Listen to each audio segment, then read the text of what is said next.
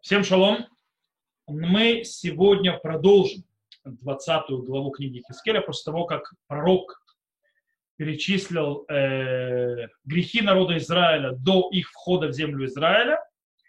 Сегодня, то есть вы видели тему, тема на два пути к избавлению, на двух путях к избавлению. И, э, но сначала, то есть пророк оканчивает, скажем так, свое объяснение, выговор, то есть то, что Всевышний говорит народу Израиля э, по поводу того, что они себя плохо вели э, до захода в землю Израиля, и сейчас он продолжает пророк говорить, что делал народ Израиля после того, как он вошел в землю Израиля, как бы такое введение. И говорится следующее. «Посему говори дому Израиля, сын человеческий. И скажешь им, так сказал Господь Бог, еще вот чем оскорбляли меня отцы ваши, вероломно поступая против меня.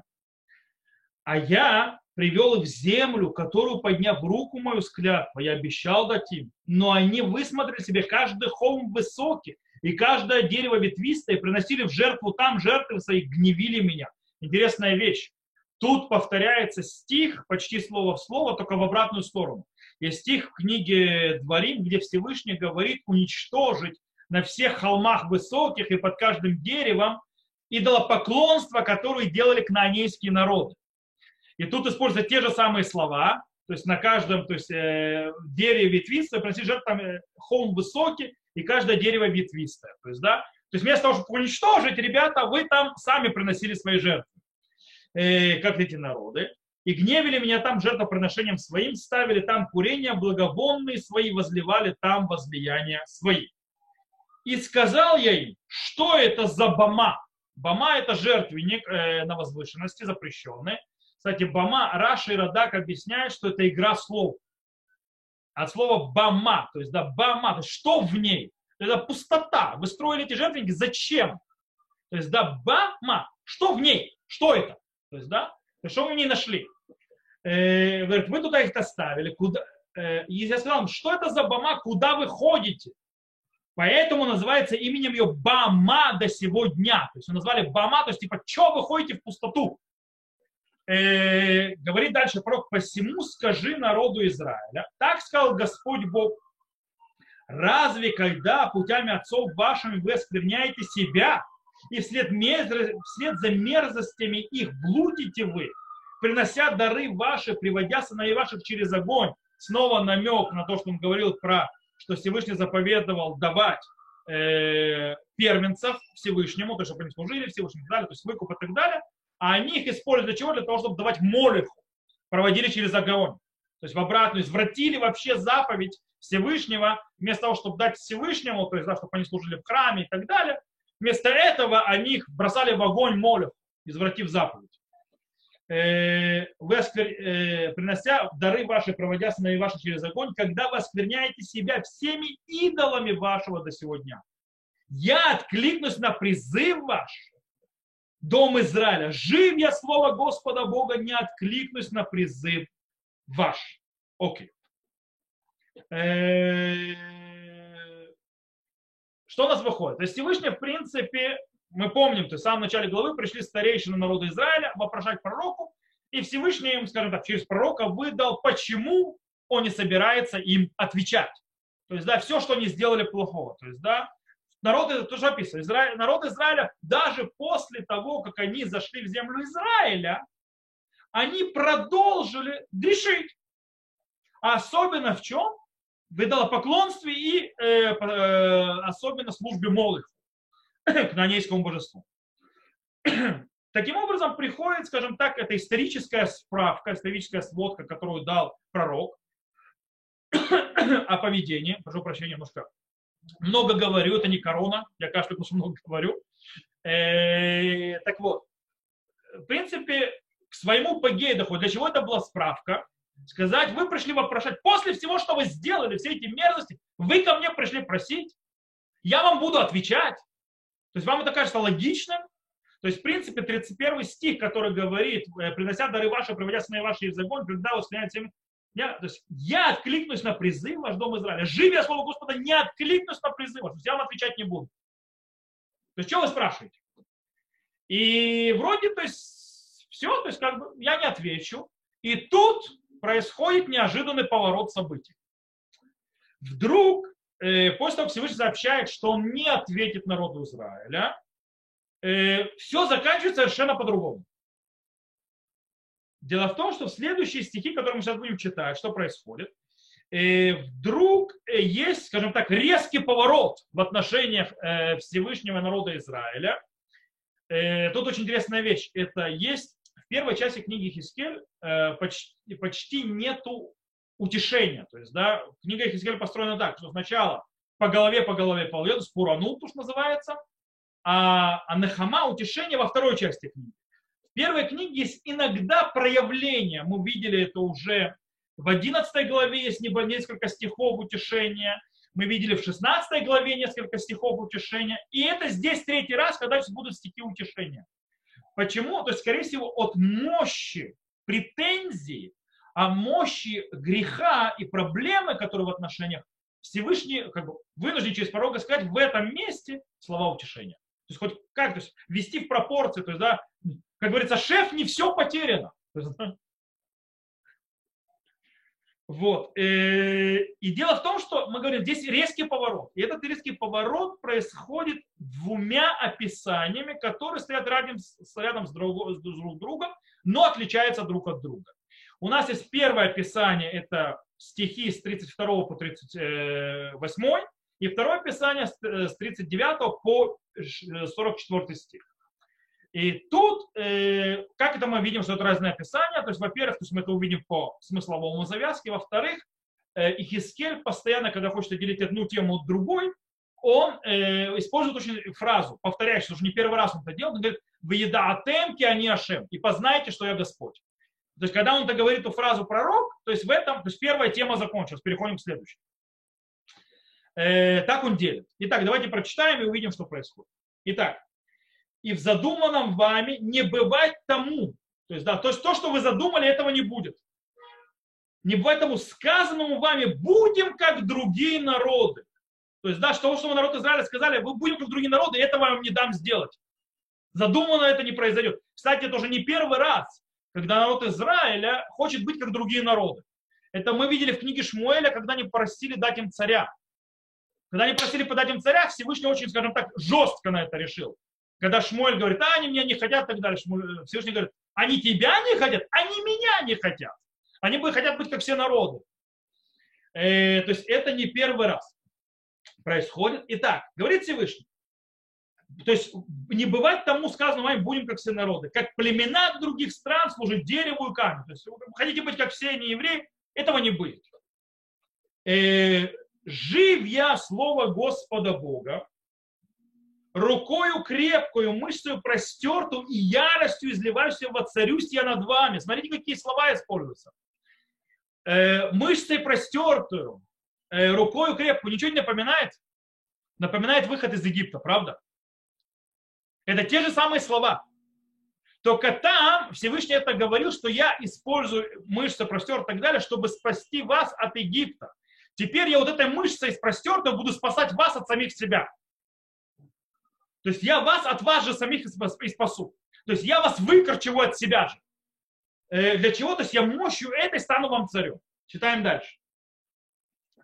Э, и приведу вас в пустыню народов, и там буду судиться с вами лицом к лицу. Хм, в пустыню. Э, там он вывел после Египта в пустыню, и здесь выводит в пустыню, только в пустыню народу. То есть я вас оторву от народов и выведу там, где народов нет. И там я с вами буду разбираться. Как судился я с отцами вашими в пустыне земле Мицраем, так буду судиться с вами Господа, слово Господа Бога. И проведу вас под скипетром и введу вас в узы завета. И выведелю из вас мятежников и отступивших от меня из страны пребывания их, выведу их в землю Израиля, не войдут. И узнаете, что я Господь. О, что мы здесь читаем? То есть изначально э, мы прочитали, что Всевышний, то есть больше не будет отвечать народу Израиля, то есть до этого читали, то есть, да, все, до свидания. То есть, о чем мне с вами говорить? Всевышний сообщает, то есть, да, нет. Мы с вами не расстаемся. То есть Всевышний не собирается оставить народ и разорвать завет. Ни в коем случае. Союз продолжается. Более того, Всевышний собирается царить над народом Израиля и дальше. Даже если народ этого не хочет.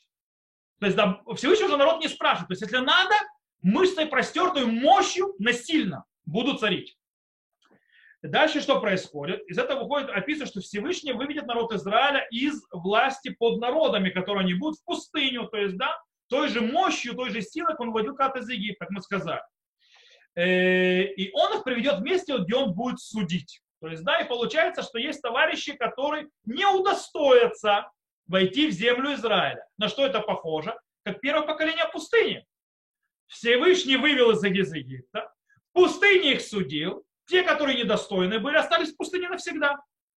То же самое произойдет и здесь. То есть то, что он говорит. То есть, да, я буду вас судить, а потом разберемся. То есть, да, кто войдет, а кто останется здесь в пустыне народа. Теперь, то есть он говорит, то есть все плохие останутся. Теперь, сколько останется, сколько войдет, то есть, да, сколько, то есть как мы это знаем? У нас есть какая-нибудь индикация числа, кому в пустыне, то есть навсегда остаться, скажем так, э, погребенным, то есть вырванный из народов, с одной стороны, с другой стороны, не вошедший под, се, под сенью Всевышнего в земле Израиля, как говорит пророк. Если у нас это, есть, у нас есть намек. Какой намек? Говорит пророк, что, э, то есть Всевышний говорит народу, и проведу вас под скипетром и выведу вас в узы завет. Скипетр, это не дословно, дословно неправильно, есть я, э, на иврите это звучит так. Э, Вейварки утхем тахата шевет. Шевет – это вообще палка пастуха тоже, кроме скиптера. И у нас есть фраза, которая в, в книге Вайкра, очень скоро мы ее будем читать, а точнее на ближайший шаббат, где описывается нам о десятине животного. И там сказано «Вехоль маасер бакар вецом, коля шер, внимание, явор тахат шевет». То есть тот, который падет под палкой. То есть, да, как животное на десятину отделяют, то есть пропускают животных один по одному и считают первый, второй, третий, четвертый, пятый, шестой, седьмой, восьмой, девятый. Десятый святой Всевышнему это десятина. То есть Всевышний, получается, проводит, то есть как? Под шевет. То есть он проводит тех, кто уйдет. Получается, он заберет тех, которые, понятно, то есть к святому. То есть, да, это как животные. И это десятина. То есть, получается, выживет каждый, десятый. Все остальные будут засужены как злодеи и заплатят за свои дела. И если мы правы в нашем то есть, намеке, то это в принципе связано с, прямой, с прямым э, пророчеством пророка Ишаяу, который говорит про 10, про, что 10 человек всего лишь будет. Говорит пророк Ишаяу, «Верахака шемита адам, верабаха зува бекерефарс». То есть, да, и отдалил человек, Всевышний человека и увеличилась, то есть э, опустошенность в земле Израиля. Веодба асирея вышава гайта левер. То есть, да, и, в принципе, и останется в них десяток, то есть десять, одна десятая, вернется. То есть, в принципе, Шаяу говорит, что вернется всего лишь десятая часть. Таким образом, э, это, если мы объясняем то, что говорит Хискель, то есть намекая про Шевет, что это десятая часть, то есть это связано с тем, что Ишаяу говорит о, то, то, о том же самом, о том же, о том же времени. Окей, то есть у нас картина нарисовалась, определенно мы поняли, у нас есть Всевышний, в конце концов, не даст нам быть друг, други, похожими на другими народы, он не даст нам жить среди других народов, не даст нам рассеяться в них, он просто насильно вырвет, заведет куда-то, рассудит, называется, грешников, то есть как первое поколение в пустыне, Э, уничтожит, и тех, которые то есть, решит, что ведет землю Израиля, ведет. Это то, что одно видение. Это один вид избавления. Okay? Один путь. Не самый приятный, да? Второй путь. Как мы сказали, есть, и познайте, что я Всевышний. Вдруг э, описание другое идет. Читаем дальше следующее описание, с 39 главы идет дальше. А вы, дом Израиля, так сказал Господь Бог, каждый кидлом своим идите и служите им, а после того, если не слушаете меня, то имя святое мое не оскверняя мне более дарами, вашими идолами вашим. Говорит, слушайте, если вы поклоняетесь идолам, знаете, вот идите им поклоняйтесь. Не надо мне ничего приносить. То есть ты не можешь работать на, две, на двух свадьбах танцевать. Э, ты не можешь это делать на двух свадьбах по причине того, что если ты у идолов, иди лучше к идолам. Тогда не надо осквернять мое имя. идем дальше. Потому что на горе святой моей, на горе величия Израиля, кстати, намек на э, э, окончание времен, где Всевышний будет на Великой горе, Слово Господа Бога. Там будет служить мне весь дом Израиля, весь он на земле то. Там я благоволить буду к ним и потребую возношений ваших и дары первенных ваших со всем освященным вами. В аромате благовонном удосто, э, удостою благоволения вас, когда выведу вас из народов и соберу вас из стран, в которых рассеяны вы, и освящусь вас пред глазами народа. И узнаете вы, что я Господь, когда выведу вас в землю Израиля, в страну, которую э, поднял руку свою, клясть дать отцам вашим. И вспомните там пути ваши и все деяния ваши, которые вас предняли себя, и будете презирать самих себя за все злодеяния ваши, которые совершали вы. И узнаете, что я Господь когда поступлю с вами ради имени моего, не по путям вашим злым и не по деяниям вашим извращенным. Дом Израиля, Госпо, э, слово Господа Бога. На этом заканчивается 20 глава. О, мы тут явно видим совершенно другое описание. У нас, в принципе, несколько, то есть в трех вещах сильно отличается описание, второй, скажем, это называется, это второй путь избавления. Он сильно отличается от предыдущего, от первого. Первое, во-первых, в первом описании у нас было что? Что Всевышний выведет сначала нас в пустыню народов, то есть оторвет отсюда, делает такую пустыню, там нас засудит и кусочек введет. Когда мы читаем это описание, мы не будем ни в какой пустыне народов, а Всевышний прямиком нас приведет куда? Прямо в землю Израиля. Напрямую. Это, это отличие. Более того, сказано, коль бейт Израиль кула, то есть весь дом Израиля войдет, никаких десятых частей, все все войдут. Э, кстати, описание явно не оставляет сомнением. То есть потом сказано, то есть вы устыдите за свои злодеяния, то есть злодеи тоже выйдут. По этой причине тут явно войдут все и сразу. Это первое сильное отличие. Второе отличие. Э, вещь, то есть исчезают жесткие слова. Если в первый раз говорили, то есть, что Всевышний использует мощью свою мышцу и так далее, для чего? Чтобы вырвать из народов и спасти их от самих себя. То есть Всевышний мощь его обратить на народ Израиля. То во втором описании сказано, что вы кибацки утхем мина арацота шерных подстым шам. То есть, да, я буду вас туда брать без всякой мышцы, без всякой силы и так далее. То есть я вас соберу. Вы рассеялись, я вас соберу назад. То есть мягко. То есть все будет мягко. И последнее отличие, в отличие от первого писания, то есть, да, э, что Всевышний будет царствовать, то есть мощью своей силы, то есть насильно будет царствовать. Во втором Писании э, описано, что народ Израиля пройдет сам процесс внутренний, в котором он э, сам раскается в своих грехах, сам осознает, что ему самому станет стыдно от того, что было. То есть произойдет как бы самопроцесс. Э, тут, то есть что можем сказать? Скорее всего, пророчество показывает два пути избавления, скажем так. Как можно, две, две, скажем, опции, которые лежат на столе. И так как э, пророк показывает две опции, то в конце концов он говорит, ребята, народ Израиля, выбор за вами.